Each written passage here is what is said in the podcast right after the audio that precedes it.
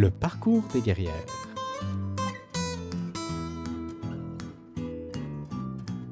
Salut les guerrières, salut les guerriers, bienvenue à cette nouvelle édition du Parcours des guerrières.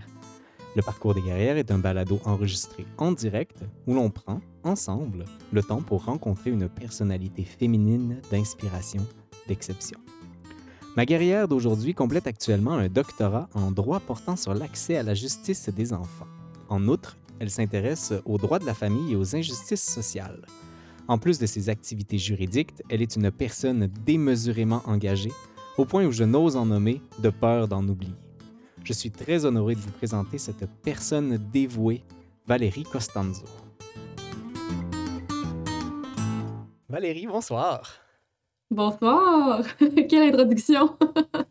Est-ce que ça va bien? Ça va bien, merci. Et toi? Ça va très bien. Merci d'avoir accepté mon invitation ce soir, de, de- de te rencontrer, de rencontrer Valérie. Euh, ce soir, je te propose qu'on parle euh, de ce qui t'a amené à faire le droit. Donc, on, de- on devrait avoir une, une bonne partie sur ta carrière. Et ensuite, euh, là, ça a été super difficile de choisir euh, quoi parler dans tout le reste. J'ai fait quelques sélections. Je les garde, je les garde pour plus tard. Et, En euh, surprise. En surprise, exactement, parce qu'il il y a des choses sur lesquelles je suis vraiment, vraiment curieux. Je suis curieuse de ta curiosité. Rentrons tout de suite dans le vif du sujet.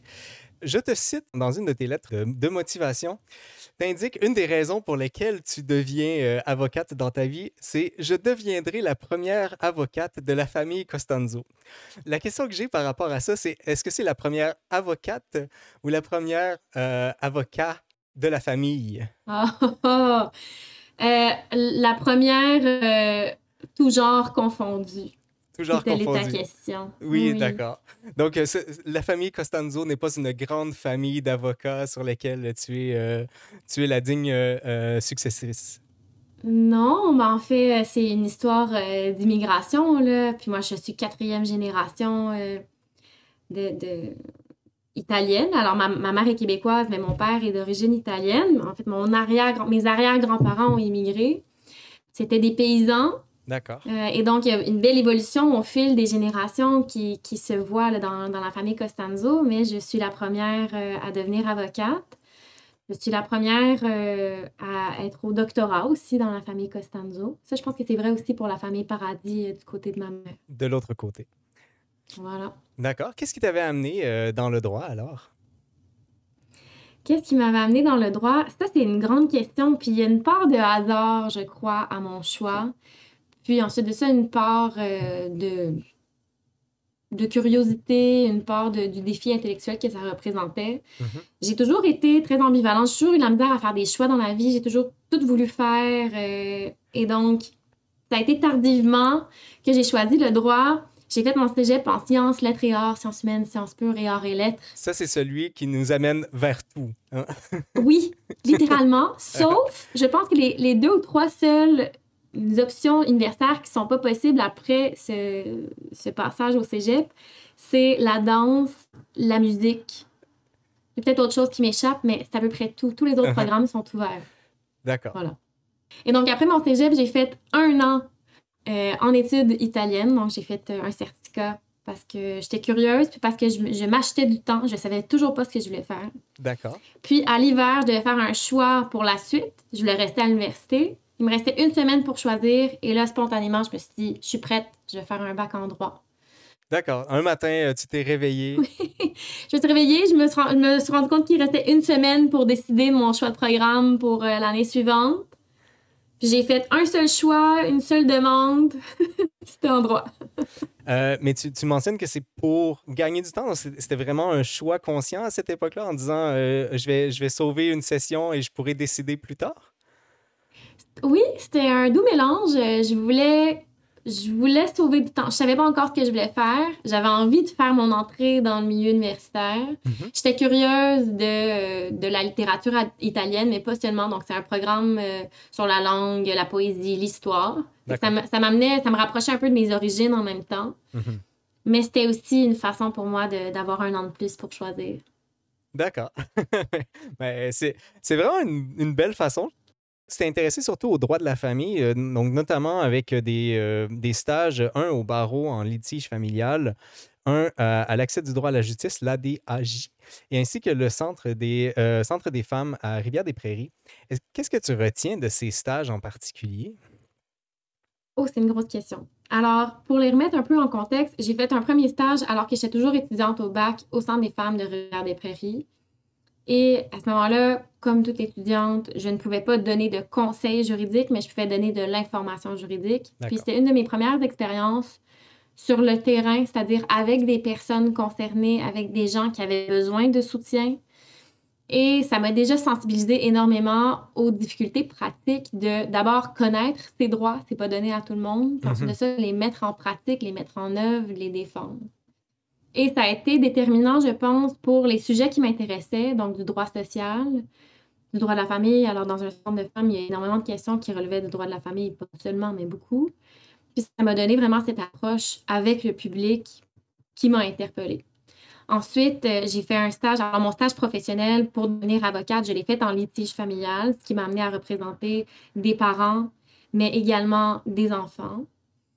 Et je, je te dirais que mes recherches depuis sont inspirées de, cette expérience-là comme stagiaire et comme avocate en droit de la famille, d'avoir pu voir le système, de, travailler dans le système lui-même auprès de ces personnes-là. Ben, on observe les difficultés, on remarque des choses qui passent un peu sous silence, sous le radar. Mm-hmm. Et ça inspire encore mes recherches à, ce jour. Et le projet, le dernier stage de recherche cette fois-ci, donc pas comme, euh, pas comme avocate, mais euh, comme jeune chercheur, un chantier de recherche sur l'accès à la justice carrément, ben, là, ça s'inscrit dans, dans mon œuvre en tant que chercheur euh, depuis. D'accord. On aura l'occasion de revenir euh, certainement sur le, doctorat actuel. Ce que tu mentionnes, c'est que essentiellement, le, droit de la famille, c'est vraiment décidé, ou, du moins tout ce qui englobe l'accès au droit, ça s'est décidé durant ces stages-là? C'est vrai que j'avais déjà un intérêt vers ça à la base. Rapidement, au, fil de mon parcours euh, au baccalauréat, j'étais interpellée par le droit de la famille parce que moi-même, j'avais un vécu en droit de la famille. Alors, je suis une enfant du divorce, même de divorce au pluriel. Mes parents se sont séparés alors que j'étais très jeune, j'avais 4 ans, avec mes deux frères euh, plus vieux que moi. Euh, ça, a été, euh, ça a été toute une épopée. La, les la séparation d'abord, ensuite, des années plus tard, revenir à la cour pour un changement de garde, pour une, un mhm. changement de pension alimentaire. Mes parents ont refait leur vie avec, avec chacun un conjoint et une conjointe. On a vécu dans des familles recomposées pendant plusieurs années. Et, euh, et mes deux parents, au, bout de 15 ans et 19 ans, se sont divorcés à nouveau avec, avec nos beaux-parents. Et puis, euh, et puis voilà, donc j'avais mon parcours, mon vécu à moi, là, comme personne, comme enfant d'une part, comme personne, qui a teinté effectivement mes choix. Euh, moi, j'ai fait la paix avec, euh, avec cette historique, j'ai fait la paix, la paix avec mes parents. Je sais très bien qu'ils ont fait du mieux qu'ils pouvaient avec les ressources qu'ils avaient et leurs valeurs. Mais c'était intéressant pour moi de dire, je vais mobiliser à la fois ce que je sais de l'expérience et mes compétences professionnelles pour pouvoir accompagner d'autres familles dans ce processus-là. Donc, c'est vrai que assez rapidement, j'avais ce... J'avais cette directive. En même temps, on ne le sait jamais jusqu'à ce qu'on le fasse, mais déjà, ça, ça, ça a teinté les choix que, que j'ai faits au fil de mon parcours. Il y avait l'envie et la piqûre est arrivée au moment de l'essayer pour de vrai. Voilà, exact. euh, Peut-être que c'est, c'est pas permis. Là. Je te pose la question, euh, et si c'est pas permis, fais simplement dire que tu n'as pas le droit. Est-ce que euh, est-ce que tu as euh, une histoire qui te vient en tête de qui t'aurait marqué de, de l'époque avec au centre de, des femmes de, Rivière-des-Prairies? J'en ai une, puis c'est possible de la partager parce que dans tous les cas, on, maintient l'anonymat, il n'y a, a, pas d'information qui est dévoilée. J'en ai une, puis je pense que une des raisons pour lesquelles ça a été aussi marquant, c'est parce que ça a été la première, puis ça en, a, été une qui était difficile. Alors, la première rencontre que j'ai effectuée avec, euh, avec une dame au centre des femmes, c'était une femme qui était victime de violences conjugales et qui avait, qui avait quitté son, logement, qui s'était rendue dans un centre d'hébergement, puis qui avait besoin d'avoir des informations sur comment faire ensuite, puis comment est-ce que le processus allait se développer au fur et à mesure qu'elle allait prendre des décisions. Puis déjà, alors, j'étais en troisième année du baccalauréat. J'avais plein de ressources juridiques. Mhm. Après ça, sur les ressources sociales, heureusement, il y avait des travailleurs sociaux au centre, mais je me suis rapidement rendu compte des limites de que je savais sur le plan juridique, puis que- à quel point je pouvais soutenir une personne pour qui les besoins étaient beaucoup plus larges que seulement Mhm. des questions juridiques. Puis j'ai rapidement aussi été euh, confrontée à une certaine impuissance parce que une fois que j'avais donné ces informations-là à la dame, que je l'avais référée ensuite à la travailleuse sociale du Centre des femmes, on a pris un deuxième rendez-vous et elle ne s'est jamais présentée à ce deuxième rendez-vous-là. OK. On sait pas, bon, évidemment, je ne sais pas ce qui s'est produit ensuite, mais on connaît les difficultés de se sortir de ces types de situations-là. Et, euh, et ça a été une leçon précieuse et marquante pour moi de rapidement voir les enjeux, comment ça dépassait mes connaissances à moi, comment l'interdisciplinarité est importante, puis comment il y a des obstacles qui, euh, qui sont plus grands que nous. Est-ce que est-ce qu'on voit poindre déjà ce qui va devenir ta maîtrise avec ça sur le, le tribunal unifié? Pas tout à fait, c'est-à-dire c'est en lien, mais c'est... euh, alors là, présentement, dans l'actualité, on, on parle d'un tribunal spécialisé en matière de violence sexuelle, en violence conjugale. Mon sujet de mémoire de maîtrise, c'était un tribunal unifié de la famille, Mhm. ce qui inclut la question de violence conjugale, mais on s'éloigne un peu de la question des violences sexuelles. Puis oui, dans, dans l'esprit d'avoir un système qui était plus adapté, oui, je dirais que dès cette expérience-là, euh, les pierres se sont accumulées dans mon sac euh, Uh-huh. On, commence sujet. déjà à voir les limites là, du système judiciaire, c'est ça? Oui, ah, certainement. D'accord. Et ça aussi, on aura l'occasion d'en parler, euh, d'y revenir tout de suite après. J'ai écouté, euh, bon, évidemment, quelques entrevues que tu as fait. euh, Il y, il y en a une, euh, en fait, c'est une entrevue à la presse et, et je te cite encore une fois. La première chose que j'aurais dit à l'étudiante que j'ai été, c'est d'apprendre à détraumatiser le fait d'avoir des doutes. Donc, euh, tu t'étais fait poser la question. Qu'est-ce que je dirais à, l'étudiante que j'étais euh, euh, si, j'avais, si je pouvais revenir dans le temps et lui dire quelque chose? Moi, la, question que j'ai là, sur euh, si tu t'étais dit toi-même à l'époque de dédramatiser les choses, est-ce que tu te serais écouté? C'est une bonne question. Pour la correction, c'est une, un- une entrevue que j'avais donnée non pas à la presse, mais auprès d'un comité d'étudiants qui est actuellement à la Faculté de droit de l'Université de Montréal. Ah oui, le, le dire, pardon. Oui, non, oui, voilà, pas de souci. Est-ce que, euh, est-ce que j'aurais écouté mon propre conseil?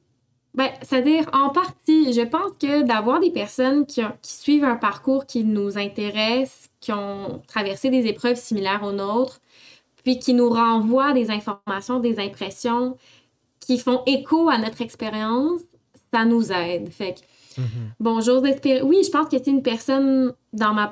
En tout cas, si j'avais eu cette relation, par exemple, de, de mentorat ou peu importe, cette relation de confiance avec une personne qui m'avait dit ça vaut la peine d'apprendre à dédramatiser le fait d'avoir des doutes, le fait de se remettre en question, ça n'aurait pas enlevé le fait que j'en avais des doutes puis que je, me, je remettais les choses en question, mais ça aurait peut-être un peu normalisé cette expérience-là. Puis, en normalisant un peu l'expérience, ben, on se sent un petit peu moins seul, on se sent un petit peu moins euh, angoissé par ce qu'on peut, euh, ce qu'on peut vivre. Je comprends. Je dirais, euh, j'ose espérer que j'aurais écouté mon conseil. D'accord. Mais euh, ça- ça- dans le fond, je pense que la, la- la question qui me vient euh, par rapport à ça, c'est. Mais c'est peut-être une question super évidente en même temps, là, mais est-ce que c'est si dur que ça, le droit? Et là, je pense que dur, ça peut être au sens large. tu sais, Dur euh, Ouais. académiquement, mais dur aussi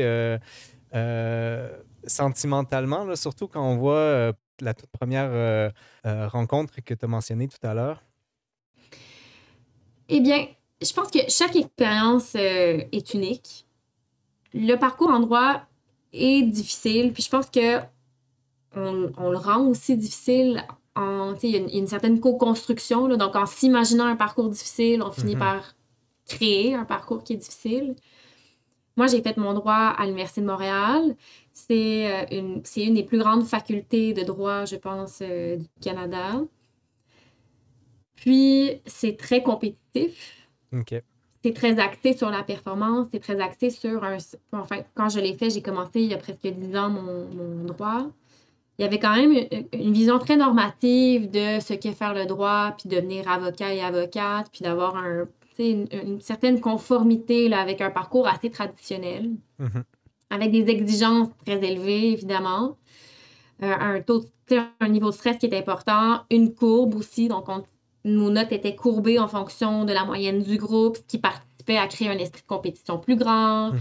Il y a la fameuse course au stage dont on parle constamment, qui est une espèce de course justement là, pour, pour décrocher des stages qui sont très prisés dans des grands cabinets. Alors oui, c'est un parcours qui est difficile. Ensuite de ça, il y a, la question du fameux examen du barreau, euh, l'école du barreau. Puis bon, moi, je, personnellement, j'ai aimé l'expérience. J'ai énormément appris à l'école du barreau, mais effectivement, c'est beaucoup de travail. un certain esprit de compétition. On a, tous tendance à se stresser nous-mêmes et uh-huh. entre nous pour, euh, pour performer. Puis, ultimement, euh, je pense que ça prend de la détermination. Je pense que ça prend une excellente méthode de travail pour pouvoir en venir à bout. Puis, en même temps, je crois au fil de la préparation. Maintenant, s'il y, y, a des commentaires que je, que je que j'aurais pour rendre le parcours peut-être plus interdisciplinaire, pour rendre la chose un petit peu plus enrichissante. Oui, j'en aurais, mais ultimement, ça va aussi comme ça. Uh-huh. C'est un parcours qui est difficile, on y prend part, on accepte de s'y, euh, de s'y plier, on fait du mieux qu'on peut, puis je pense après, on peut aussi choisir de, de faire cette route un peu à notre manière. Je comprends. Chose que, que tu sembles avoir fait d'ailleurs euh, à, ta propre manière, ce qui est, ce qui est tout à fait louable. Merci. Euh, parlant de faire euh, des choses à sa manière, tu as passé une partie du cours à l'Università degli Studi di Bologna. Oh là là! L'Università degli Studi di Bologna. Voilà. Merci. faut, faut que j'arrête d'essayer de dire les mots dans une langue étrangère. ben, tu m'écriras avant, je te dirai la prononciation ensuite. Ça te une couple de fois. C'est parfait, ça. On fait ça. Corrige-moi si je me trompe, là, mais euh, dans les dates, ça me, ça me semblait être, euh, euh, être cohérent. Donc, c'était bien pour une partie de droit que tu avais fait à, l'université en, en, Italie c'est peut-être une question extrêmement naïve, mais le droit, c'est, c'est pas assujetti à une euh, réglementation en particulier? Non, c'est pas une question naïve du tout. Oui, effectivement, euh, le droit est extrêmement territorial. Je m'excuse, j'ai commencé la fin de ta question, mais le, le, droit est relatif à un territoire particulier, une juridiction, un pays. c'est la raison pour laquelle je pouvais pas faire plus que six mois, donc un semestre à l'étranger. Mais c'était possible de le faire. Puis il restait des cours à option qu'on pouvait faire à l'extérieur. Puis les cours à option, c'est des cours justement qui n'étaient pas obligatoires. J'ai fait sociologie du droit, j'ai fait droit comparé, j'ai fait langue, euh, langue au pluriel du droit. Et donc, j'ai pu compléter mon baccalauréat avec des cours de l'Italie, mais qui étaient finalement des cours bien plus larges. Parce qu'effectivement, bon, je suis membre du barreau du Québec uniquement le droit est extrêmement territorial. C'est pas une question naïve, au contraire, je pense que c'est de savoir un peu comment, comment fonctionnent les choses. Après, il y a des gens qui s'intéressent au droit international, parce que de ça, vu que c'est mhm. un peu au-dessus des, lois étatiques elles-mêmes, c'est intéressant d'aller à l'étranger pour ça. Mais, euh, mais voilà, non, j'ai fait euh, six mois. C'était le maximum que je pouvais faire, puis j'en ai profité comme j'ai pu. Mais euh, je comprends bien. Donc, euh, donc oui, en fait, c'était surtout ça la, la, question que j'avais là-dessus. Malheureusement, j'ai n'ai pas de photo de, cette, de cet événement-là. J'en aurais montré aux gens, mais euh, j'ai pas de photo de toi qui, qui est à l'université en, Italie à ce moment-là. Par contre, on n'est pas en reste. J'ai quelque chose plus tard pour, pour les gens à la Oh là là! Oh, j'ai peur. Jusqu'à maintenant, euh, je, nous ai, je ralenti là, sur la maîtrise et sur le doctorat. Entrons-y, euh, euh, entrons sur les, études graduées. ta maîtrise, donc le nom de la maîtrise, c'est le projet d'un tribunal unifié de la famille au Québec ou l'impasse d'une voie d'accès à la justice. Donc, tribunal unifié de la famille, lorsqu'on tape ton nom sur Google, ces deux choses-là vont extrêmement ensemble. Est-ce que tu peux nous expliquer, dans des mots relativement simples, ce que c'est que le tribunal unifié de la famille? OK. Je vais tenter. Puis tu me diras si je réussis à, vulgariser la chose. Euh, on parle d'un tribunal unifié de la famille parce que, à l'opposé, présentement, il n'y a pas un seul endroit, un seul tribunal qui traite de l'ensemble des domaines qui touchent à la famille. Le système judiciaire est composé de différents tribunaux. l'organisation des tribunaux est en partie consacrée par la Constitution canadienne. Euh, et ensuite de ça, par les provinces elles-mêmes pour les cours sur lesquelles elles ont du pouvoir. Mais de la manière que la Constitution a été effectuée, puis dans notre système actuel, par exemple, la, la question du divorce est fédérale et donc est dans une cour de compétences fédérales, mhm. alors que des questions qui sont relatives, par exemple, à la protection de la jeunesse, sont de compétences provinciales et se retrouvent dans une autre cour, un différent tribunal qui traite de ces matières-là. Donc, potentiellement avec un autre juge, avec. Euh, et deux choses qui ne peuvent pas être faites en même temps, c'est ça? Tout à fait. C'est exactement ça. Alors, il se peut qu'une même famille se retrouve devant plus d'un tribunal en même temps qui inclut des, dans, des endroits géographiques différents, des mhm. juges, un système de fonctionnement qui est différent. Ça complexifie, ça prolonge le processus lui-même. Ça crée un stress supplémentaire, c'est plus de ressources, etc. Alors, la question sur laquelle je me suis penchée, c'est la possibilité, mais également les obstacles d'avoir un seul tribunal qui puisse rassembler ces causes-là, qui puisse offrir peut-être plus de services pour aider les gens à traverser justement cette épreuve, euh, qu'est soit la, la séparation ou une intervention en protection de la jeunesse, et de faciliter l'accès à la justice. Mhm. Donc, est-ce que ça voudrait dire, par exemple, que euh, s'il y a une problématique, tout serait traité au même moment ou ce serait surtout traité au même endroit, dans les mêmes, euh, par les mêmes personnes, finalement, le même juge ou quelque chose comme ça? ce serait surtout l'option 2. C'est-à-dire, ce serait l'ensemble des éléments traités par un même tribunal et parmi les recommandations, puisqu'on voit dans d'autres juridictions, dans d'autres pays, c'est généralement une personne, un juge assigné, donc qui va suivre mhm. le parcours de cette famille. Ce qui favorise également la connaissance des informations particulières, un suivi, une cohérence entre les décisions. Mhm. Euh, encore une fois, c'est peut-être une question naïve, euh, pourquoi c'est pas déjà ça? Ah, c'est une question naïve et pourtant non. Puis bon, j'enseigne, j'enseigne également le droit à la, faculté. Puis quand je parle de cette question-là, ça revient souvent. Ça revient souvent. Si tout le monde uh-huh. est d'accord pour dire que c'est une bonne idée puis que ça favoriserait l'expérience des justiciables, pourquoi est-ce qu'on le fait pas? Eh bien, et la réponse, elle est complexe, mais résumons-la ainsi pour des raisons politiques. Alors, la Constitution canadienne prévoit certaines règles qui sont rigides parce que si on veut modifier ces règles-là, attention, Changement faut qu'on ait sept provinces. voilà, faut qu'on ait sept provinces qui soient d'accord, qui valent 50% de la population pour changer uh-huh. tout ça. C'est costaud. Puis la dernière fois qu'on a voulu négocier sur la Constitution, ça a vraiment mal fini. N'est-ce pas? on, se rappellera des accords. Hum, voilà. La Constitution, on n'y touche pas, mais de l'autre côté, ça signifie que pour respecter la Constitution, ben c'est du côté de Québec, c'est du côté du gouverneur provincial qu'il faudrait qu'il y ait des concessions qui soient mhm. faites. Là aussi, ça peut être difficile parce que dans ces concessions-là, on veut certaines garanties, on veut quand même garder un certain côté de la couverte de notre côté. Mhm. Mais plus que les instances politiques elles-mêmes, ça va créer des tensions dans les tribunaux qui existent, chez la magistrature, par hmm. exemple, chez les acteurs, les avocats, les avocates qui sont habitués à un certain système. Je, te dirais que les enjeux sont davantage du côté des institutions, donc les tribunaux, la magistrature, qui, bon, qui, qui ont évolué dans un certain système et, et qui sont attachés à ce système tel qu'il est avec les pouvoirs qu'il a. Alors ça aussi, ça crée des tensions politiques. Uh-huh. Est-ce qu'un système mitoyen, ça serait envisageable? Par exemple, euh, euh, au lieu d'être unifié, ce serait biifié euh, entre... non, mais d'avoir, mettons, tout ce qui se passe au provincial assigné à une personne et tout ce qui se passe au fédéral. Ou là, ben, peut-être, en fait, la, réponse vient de la deuxième chose que tu as dit sur le fait que là, c'est la, magistrature qui va être, qui, va être chamboulée là-dedans. là dedans ben, il y a ça d'une part, puis d'autre part, c'est partiel. Puis ce qu'on peut voir, il y a d'autres provinces canadiennes, par exemple, qui ont, euh, qui ont des tribunaux unifiés ou, ou des, bon, des mutations similaires à ce que tu proposes, ou en tout cas comparables. Et ce qu'on observe, c'est que quand l'ensemble des caractéristiques ne sont pas réunies, ça fait une différence, mais pas tant que ça.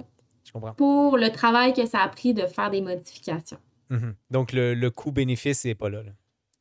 Voilà, c'est Ok. mitigé. Quand on, on regarde un peu la, la- la littérature, mais plutôt la littérature euh, populaire, mettons, euh, ce qu'on lit, c'est qu'il semble y avoir un momentum. et Tout le monde parle du momentum sur les changements actuellement. Euh, ça vient de où ce momentum-là? Est-ce qu'il est réel? Est-ce qu'il y a vraiment des- une volonté du de changement sur euh, essayer de rendre l'appareil jus- justice euh, moins compliqué pour les, pour les personnes euh, vulnérables? Ben, moi, je, je fais partie des personnes qui croient qu'il y a un certain momentum présentement. Pour différentes raisons. Je pense que d'une part, c'est qu'il y a une crise qui s'observe, ou même plusieurs crises qui s'observent en lien avec le système de justice. Je pense que l'exemple le plus évident, c'est ce qui est en lien avec les violences sexuelles puis le traitement des violences sexuelles dans les tribunaux. Mhm. Mais on pourrait aussi voir un- une certaine crise aussi dans le système de protection de la jeunesse puis dans la judiciarisation de ces dossiers. Comme on observe de façon générale que dans le système de justice, peu importe les matières, de plus en plus, les personnes ne sont pas représentées par avocat ou avocate parce qu'ils n'ont pas les moyens. Euh, et ça aussi, c'est- un problème qui est assez important parce que c'est une question d'accès à la justice aussi. Si les gens ne sont pas capables de régler leurs problèmes, d'avoir des services, à quoi servent toutes ces structures? À quoi sert ce grand système-là? Uh-huh. Alors, je pense qu'il y a une crise d'une part. Puis quand il y a une crise, ben, c'est une... ça nous amène à dire, bon, qu'est-ce qu'on change? Ça marche pas du tout. Pour des grands changements, ça fait une différence. Après, Uh-huh. je pense que la conjoncture est aussi reliée justement au- à certaines remises en question des réformes qui sont en cours. On parle d'une réforme, par exemple, du droit de la famille. Ça Mhm. fait 40 ans qu'on n'a pas réformé le droit de la famille. La dernière réforme est en 1980 par le ministre Marc-André Bédard de l'époque. Réforme majeure. Mais 40 ans plus tard, il y a énormément de changements sociaux qui se sont opérés dans notre société qu'on doit mettre à jour. Alors, en réformant le droit de la famille, en réformant la protection de la jeunesse, parce qu'il y a une commission qui est déposée en, en avril 20- 2021, la commission Laurent aussi parle de réformer la protection de la jeunesse. Mhm. On parle de réforme d'institutions de façon générale. Oups, il y a comme toutes sortes de choses qui s'inscrivent dans l'actualité, dans les besoins et qui peuvent amener éventuellement des changements. Alors, moi, j'ose espérer, effectivement, puis je pense qu'on le voit, là, il y a, il y a une certaine volonté du gouvernement d'opérer ces changements. Il y, a, des gestes clairs qui ont été posés, un projet de loi en, droit de la famille qui a été déposé, deux projets pilotes, je crois, pour créer des tribunaux spécialisés en matière de violence sexuelle, de violence conjugale. Il y a du mouvement, il y a de l'action. Où est-ce que ça va nous mener? Comment ça va être durable? On ne le sait pas encore, on va le découvrir ensemble. Mais je pense en a un momentum, puis je pense qu'on en fait partie. D'accord, ben, c'est important de l'attraper alors. parce, que, parce que ça semble effectivement compliqué et, euh, et les choses compliquées euh, de- demandent une grande volonté à changer. Tu as glissé le mot sur l'accessibilité euh, à la justice. J'en profite pour attraper la balle au bon et, euh, et nous amener dans ce que tu fais, euh, dans ce que tu fais actuellement.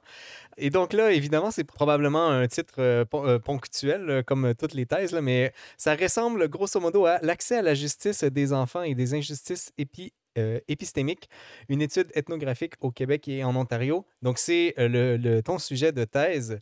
Euh, Est-ce que c'est une, une étude comparative ou, euh, ou en fait on prend les, les données puis on regarde ce que c'est sur chacune des provinces de façon individuelle? Ce sera une étude comparative. Alors moi, j'ai l'intention de faire du terrain. Donc, d'aller Ok. faire des observations auprès d'avocates qui représentent des enfants. Puis je vais faire des- un terrain au Québec. Puis je vais faire un terrain en Ontario.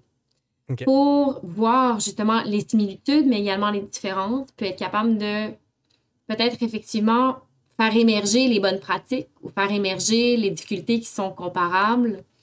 Euh, mais effectivement, euh, je pense qu'il y a un intérêt à aller regarder ce qui se fait ailleurs pour il- illuminer ce que nous-mêmes on fait, puis pour approfondir les réflexions.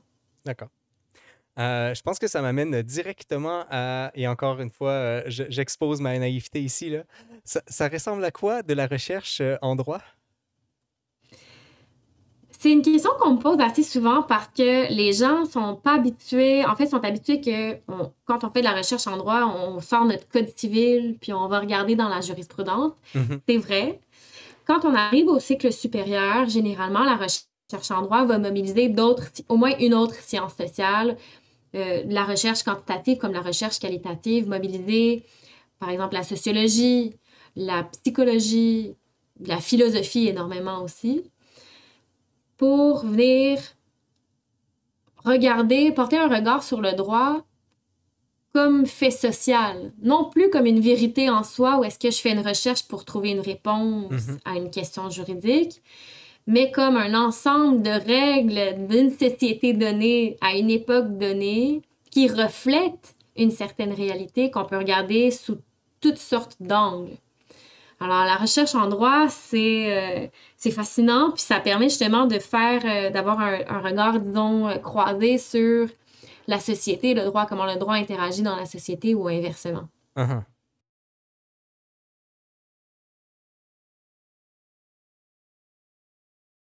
Euh, donc ça ici, ça a été, euh, c'est également dans, l'entrevue euh, euh, donc que j'ai mentionné comme étant la presse tout à l'heure, mais c'est bien au dire, euh, où tu mentionnes, en effet, le taux horaire médian des avocats varie de 101 à 105 de l'heure. Euh, comble de l'ironie, même des avocats disent Je ne pourrais pas payer mes propres services. Si cette affirmation se veut un peu humoristique, elle est alarmante. Les, euh, euh, honoraires élevés des avocats et l'inaccessibilité à l'aide juridique sont des barrières importantes à l'aide à la justice.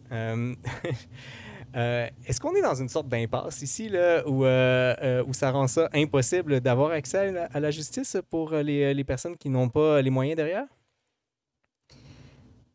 Le terme impasse est fort et pourtant, je pense qu'il est juste. Ça fait des années qu'on parle de ces enjeux-là Mhm. et on a atteint un, un certain point de saturation. Récemment, sur Télé-Québec, il y a un documentaire qui est sorti. Je ne sais pas si tu as eu la chance de le regarder. Ça s'appelle Le procès. C'est Pierre Craig qui est derrière tout ça. Puis c'est, euh, enfin, il y a des entretiens avec des acteurs judiciaires, le bâtonnier de l'époque, euh, et des, des personnes qui sont aux prises avec un problème juridique et qui sont aux prises avec l'inaccessibilité, Mhm. par exemple, des services d'un avocat, d'une avocate qui sont pas admissibles à l'aide juridique puis qui ont qui sont pas capables, eux, de payer 250 de l'heure pour les, les services d'une avocate. Euh, je sais pas ce que ça va prendre pour que ça débloque. Maintenant, il y a des bonnes nouvelles qui ont, qui ont été partagées relativement récemment, à savoir que les seuils d'admissibilité à l'aide juridique vont augmenter. C'est bien. On, on peut s'en réjouir. Ça veut dire qu'il y a un plus grand nombre de personnes qui sont euh, qui appartiennent, disons, à la classe moyenne faible vont pouvoir avoir des services d'avocats, d'avocates pour les accompagner. Ça couvre pas absolument tout, Mhm. mais ça fait quand même une belle différence. Ça reste que la classe moyenne, puis même la classe moyenne plus aisée, aura pas nécessairement les moyens pour, se, pour défrayer les coûts d'une avocate, d'un avocat. Comment est-ce qu'on se déprend de ça? Ben, ça prend nécessairement un, un investissement. Puis pour ça, il y, a, il y a quand même beaucoup de lobbyisme qui a été fait à travers les années. Est-ce que c'est par le biais d'une crise, par le biais d'une impasse, qu'il y a des choses comme ça qui vont dépendre? Peut-être. Uh-huh. C'est difficile pour moi de prédire l'avenir, mais je peux, je peux juste constater que c'est une critique qui est, qui est faite depuis très longtemps. Et on est encore là.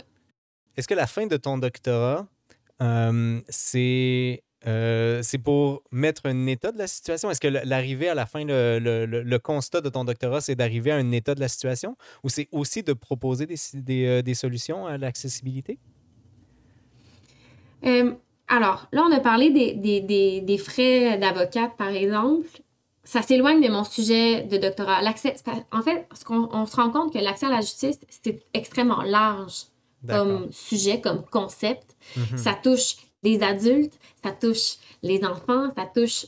Bon, il y a une question d'intersectionnalité aussi, là, donc il y a différentes personnes qui vont avoir différentes expériences, différents marqueurs identitaires qui vont être déterminants dans leur accès à la justice. Et un des exemples, c'est, bon, justement, l'accès à un avocat, une avocate. Le, le monétaire, euh, c'est euh, c'est trop réducteur d'am- d'amener ça juste à là, finalement, c'est ça? C'est un volet. C'est un volet. Il y a un volet qui est économique, il y a un volet qu'on peut définir comme objectif, que- quelles sont les lois, quelles sont les procédures, la structure elle-même, structurelle. Il y a des facteurs qui sont davantage psychologiques, qui vont revenir de l'individu. euh, sa conscience du droit, sa compréhension du droit, son, son, niveau de confiance dans le système de justice, par exemple. Alors mhm. ça, ce sont différents facteurs qui peuvent être déterminants pour l'accès à la justice. D'accord. La, la, question économique en est un, mais effectivement, c'est réducteur de s'arrêter à cette question-là. En ce qui concerne les enfants, pour revenir à l'objectif euh, de mon doctorat, c'est effectivement d'avoir un portrait de la situation parce que, mine de rien, on n'a pas il n'y a pas de recherche qui a été effectuée qui suive carrément les trajectoires des enfants dans un système judiciaire, dans le système judiciaire, dans un contexte de protection de la jeunesse ou dans un contexte de droit de la famille. D'accord. Alors moi, en faisant du terrain, puis en m'inscrivant, en faisant de l'observation directe, ben, c'est une façon d'aller recueillir, documenter des réalités qui sont peu documentées. Et de là, on peut en tirer des observations, des conclusions, des critiques, mais on pourrait aussi en, tirer des recommandations, des bonnes pratiques, des bons coups. D'accord. Eh, si je comprends bien, c'est euh, de, choisir, entre guillemets, euh, une famille euh, ou, un enfant en particulier, puis de voir, bon, mais ben, aujourd'hui, il a rencontré tel, tel juge dans tel, dans tel tribunal, et ensuite, il a dû rencontrer tel autre juge dans tel autre tribunal, et de documenter finalement le chemin que ça ferait, c'est ça? C'est-à-dire, oui et non, je vais suivre le travail d'avocate. Je vais, je vais me greffer à des avocates dans, dans euh, une avocate qui fait principalement du droit de la famille à représenter des enfants, une avocate qui fait principalement de la protection de la jeunesse à représenter des enfants au Québec, puis de suivre une avocate qui fait les deux en Ontario. Le système est un peu différent en Ontario. C'est le même organisme qui s'occupe de la représentation des enfants. Alors, je vais suivre les avocates et donc, voir plusieurs enfants, la, trajectoire de plusieurs enfants. Je suivrai pas. C'est difficile de faire la recherche avec les enfants. C'est des demandes de certification éthique importantes. C'est très intrusif. Ça peut devenir très intrusif si je suivais un enfant dans toute cette trajectoire-là. Mais ce sera vraiment par le biais des actrices judiciaires que sont les avocates que je vais pouvoir observer comment ça se passe, puis voir les trajectoires, comment elles se développent, comment elles, elles évoluent ou comment elles sont avortées aussi. Je vois. Je vais passer, parce que je vois que le temps avance tranquillement. Oui. euh, tu as mentionné tout à l'heure le, le, ministre Marc-André Bédard et, et ça, ça, semble être une, une personne qui a, par hasard, pris vraiment beaucoup euh, beaucoup de, de place euh, dans ta vie.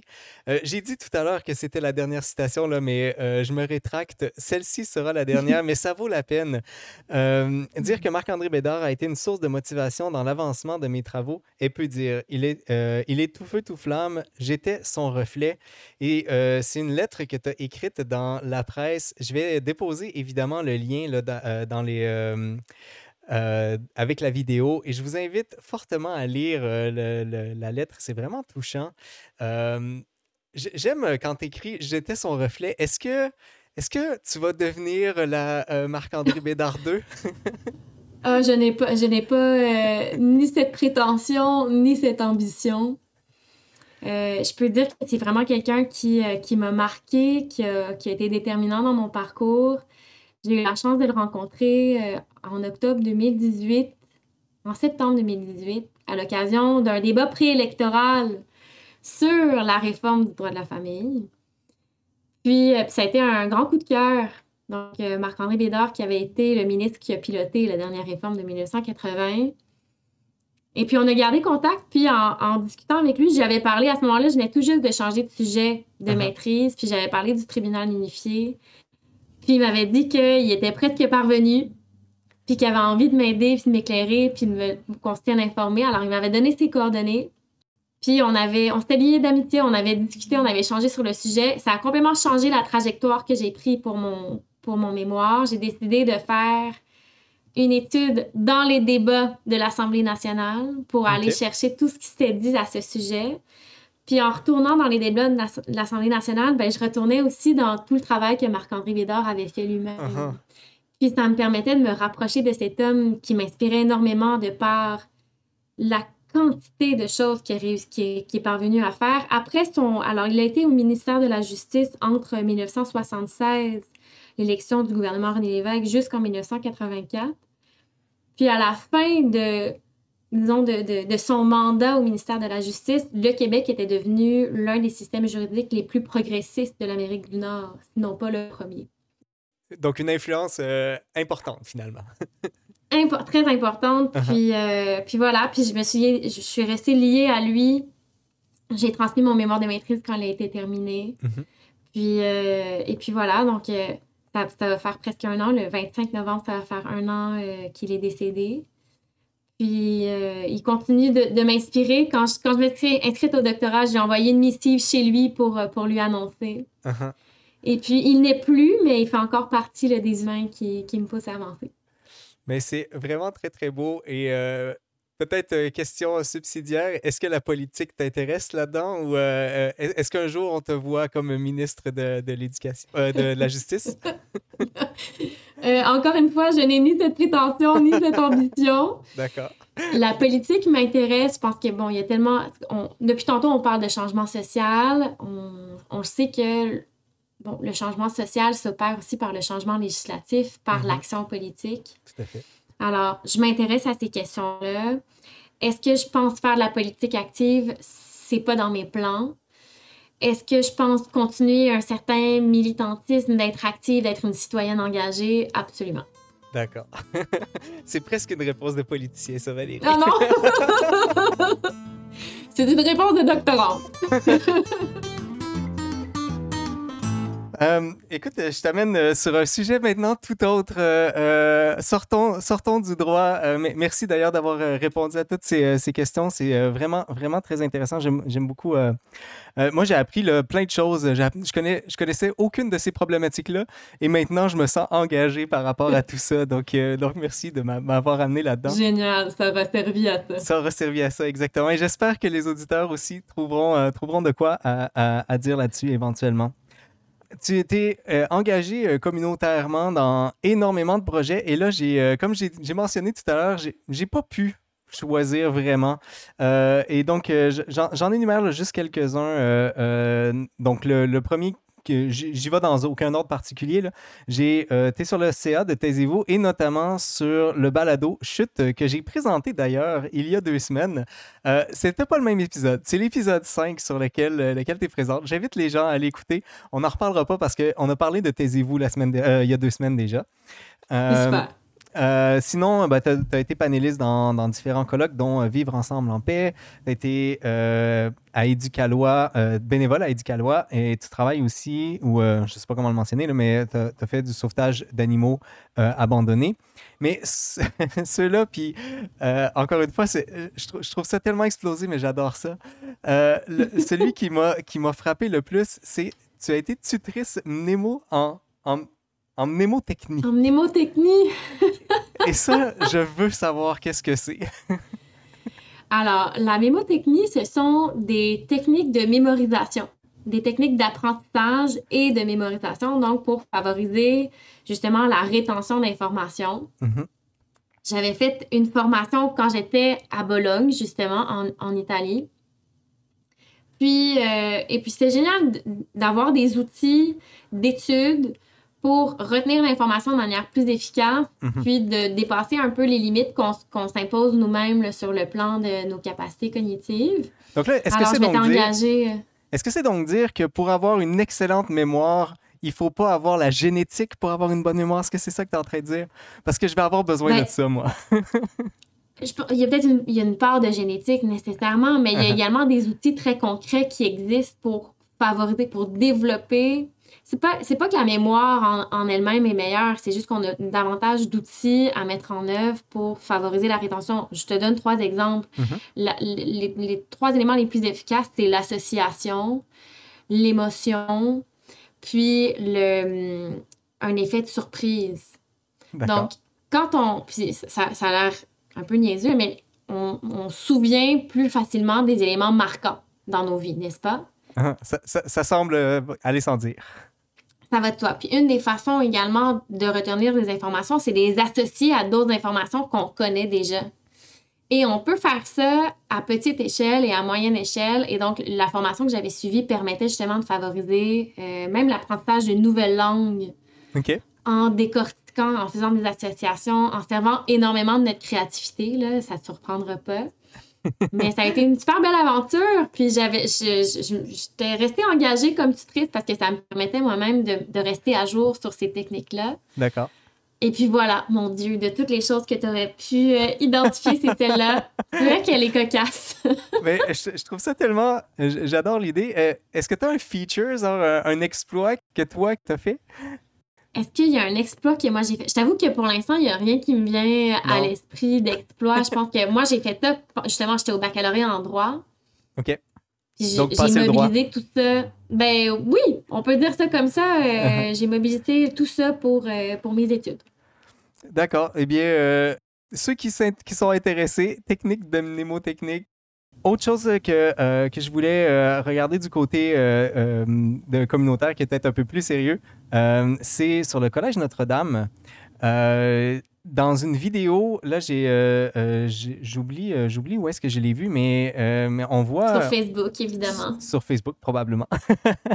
on te voit avoir des, vraiment des beaux mots sur, sur cette entité-là. Quel est ton rôle, puis en quoi consiste le Collège Notre-Dame en question? Alors, le Collège Notre-Dame, c'est une école secondaire privée qui est située dans le quartier de Côte-des-Neiges, que j'ai fréquenté quand j'étais au secondaire, ça ne te surprendra pas. Et, euh, et, puis voilà, puis effectivement, je suis membre du conseil d'administration de l'Association des anciens et des anciennes depuis 2014. Et puis, ça fait un an que je préside ce conseil d'administration. Euh, moi, le collège a été vraiment euh, un passage très important dans ma vie. Tout à l'heure, je t'ai parlé un peu des différentes séparations familiales et des, euh, des, des choses qu'on a traversées. Je te dirais qu'entre secondaire 1 et secondaire 5, c'est au collège où je me sentais à la maison. D'accord. Où est-ce que je me suis engagée, où est-ce que j'ai commencé à être hyper active puis à m'engager sur un million d'affaires. Uh-huh. J'étais dans tous les comités possibles. Euh, je faisais du théâtre, de la danse, du cirque. J'étais là tous les soirs de la semaine. Bref, j'ai énormément retiré de, de, mon passage. Ça m'a formé. Je pense que ça a vraiment participé à, à, faire de moi la personne que je suis aujourd'hui. Et puis, des années plus tard, après avoir gradué, ben, ça allait de soi de vouloir redonner à cette communauté, aux anciens ou aux anciennes, mais également au collège lui-même. Donc, euh, donc c'est la raison pour laquelle je me suis engagée auprès de l'association euh, des alumni. D'accord. Est-ce que tu es euh, impliqué dans la collecte de fonds qu'il y a actuellement? Alors oui, c'est ça. Présentement, il y a une campagne de financement majeure qui est orchestrée par la fondation du collège, qui est différente mhm. de l'association. D'accord. Euh, donc, il y a un complexe sportif qui est en train d'être développé pour le Collège Notre-Dame lui-même, pour les élèves actuels. J'ai participé à l'effort en tant que présidente de l'association, puis également bon, pour, pour, pour mettre l'épaule à la roue dans, dans ce projet d'envergure-là. Euh, oui, tout à fait.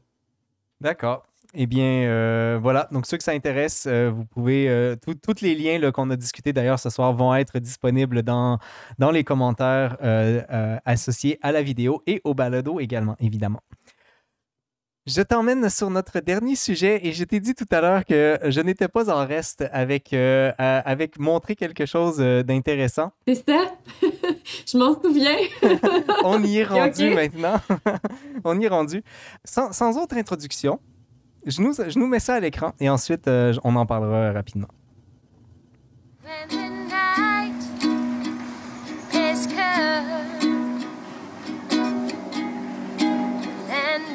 And the moon is the only light we see. No, I won't be afraid. No, I won't be afraid. Just as long as you stand, stand by me.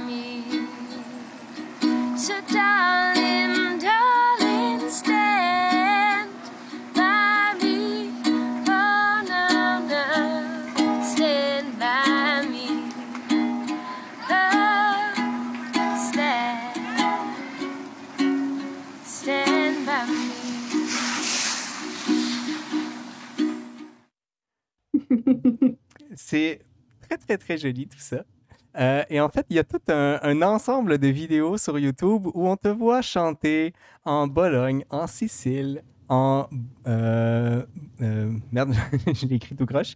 À, Trieste, Rivière-des-Prairies. Là, c'était au Mont-Gabriel, pardon. et à Ambrosley National Park. Est-ce que tu avais un projet de chanter partout dans le monde? Euh, oui et non. C'est-à-dire, euh, d'abord, je pensais pas que tu allais trouver des vidéos sur YouTube. Je pensais surtout pas avoir la publicité pour ces, pour ces chansons-là. Eh bien là, tout d'un coup, tu vas avoir plein de monde qui vont se connecter à ton YouTube. Euh, la, dernière vidéo date d'il y a très longtemps. Ça fait un moment que j'ai pas alimenté ce canal.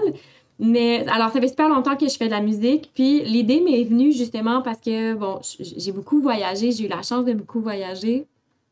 Et quand j'ai fait mon échange à Bologne, justement, je me suis dit que ça allait être la meilleure manière de partager un peu les choses que je voyais, les expériences que je faisais, que d'offrir un paysage. Souvent, c'était ça, il y avait un mhm. paysage parce que je me retrouvais. Puis d'offrir une chanson. Puis de mettre ça sur YouTube pour que ma famille, mes amis puissent y avoir accès. moi, ça me créait un peu aussi des, des souvenirs de voyage.